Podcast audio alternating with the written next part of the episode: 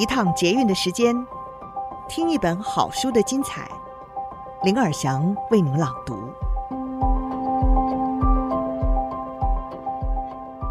您好，欢迎您再次收听《天下好读》，我是林尔祥。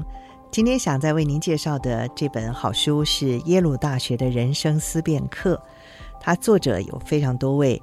第一位是美国当代深具影响力的宗教学者之一，米洛斯拉夫·沃佛。他成长于战乱中的南斯拉夫，在压迫的政治体制和艰困的经济环境当中，逐渐的探索跟建立他的信仰和价值观。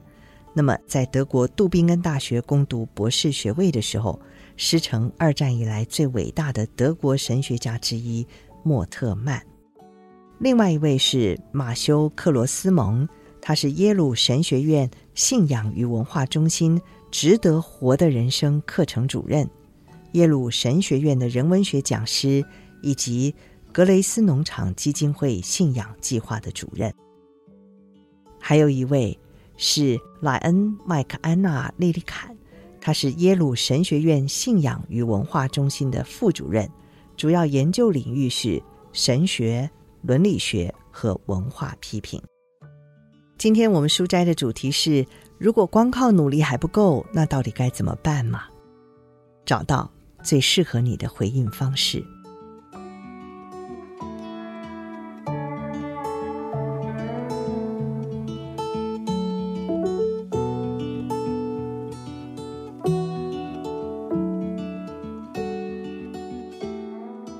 对于个人失败，我们的文化最喜爱的回应方式之一就是：只要不断努力，你就一定可以成功。你没有达到你的标准，那么就回到出问题的地方，再努力一次。不过，如果光靠努力还不够，又该怎么办呢？比如说，我要放下手机，我要专心陪孩子，这个决心很好。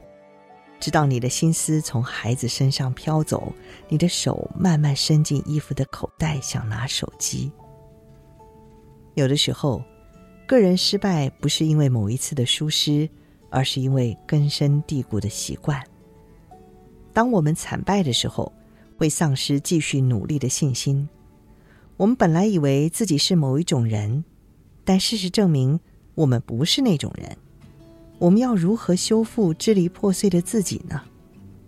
接下来的部分将要透过一些人回应个人失败的方法，探讨如何解决当更努力还不管用的时候怎么办呢？如何去处理过去造成的伤害呢？第一，从小处做起。澳洲哲学家辛格提供的解方是：就从小处做起。不要试图一次就达到那个标准。他从效益主义的理想得到灵感，做出一点行为改变。或许你可能会觉得这好像没那么难，然后你会产生信心，再向前迈进一步，你会越来越接近目标。这个世界也会因此成为一个更好的地方。至少辛格是这么盼望的。第二，悔改。犹太拉比与旧约圣经指出，个人失败的影响不只发生在个人层面，我们的失败影响的不只是我们，它会导致关系破裂。这种悔改有两方面，一方面是回顾过去的失败，我们需要忏悔赔罪，这么做的目的是让事物和关系回归到对的位置；另一方面呢，是展望未来。我们需要承诺改变自己，这么做的目的是从此以后做对的事。第三，觉察。在当代美国佛法教师邱卓看来，佛陀教导我们，人如果践行四个因素，就能克服过去的罪行。邱卓说，整个过程就是忏悔。但与犹太教、基督教和穆斯林思想家所指的忏悔不同，邱卓对四个因素的讨论和解释是如下：第一是后悔；第二是看见个人失败的真实面貌，然后克制自己；第三是采取补救措施；你并不是针对你造成的某个伤害来赔罪，而是用慈心禅来培养内在的能力，使你不再使用过去那些导致个人失败的思维和行动。第四，就是下定决心不再重蹈覆辙。根据邱卓的观点，我们回顾过去，不是因为我们需要修正过去的错误，而是因为它能帮助我们看清事情。到底是怎么出差错的？用慈悲心看待我们的个人失败的真相，就会自然而然产生克制、补救行动和下定决心等等结果。那么，应该如何回应个人的失败呢？个人失败就在我们每个人的生活中，要看清这个事实并不容易，要为这个事实负起责任会带来痛苦。某个人眼中的解决方法，被另一个人视为问题的核心。当你为自己辨析要如何回应个人失败的时候，有两个问题格外重要。第一，你如何确保改变后的自己不会故态复萌？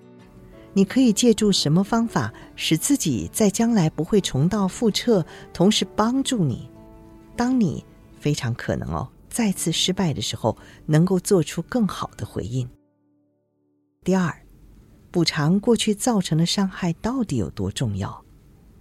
我们需要修正行为，并且向我们错待或伤害过的人寻求宽恕与和解吗？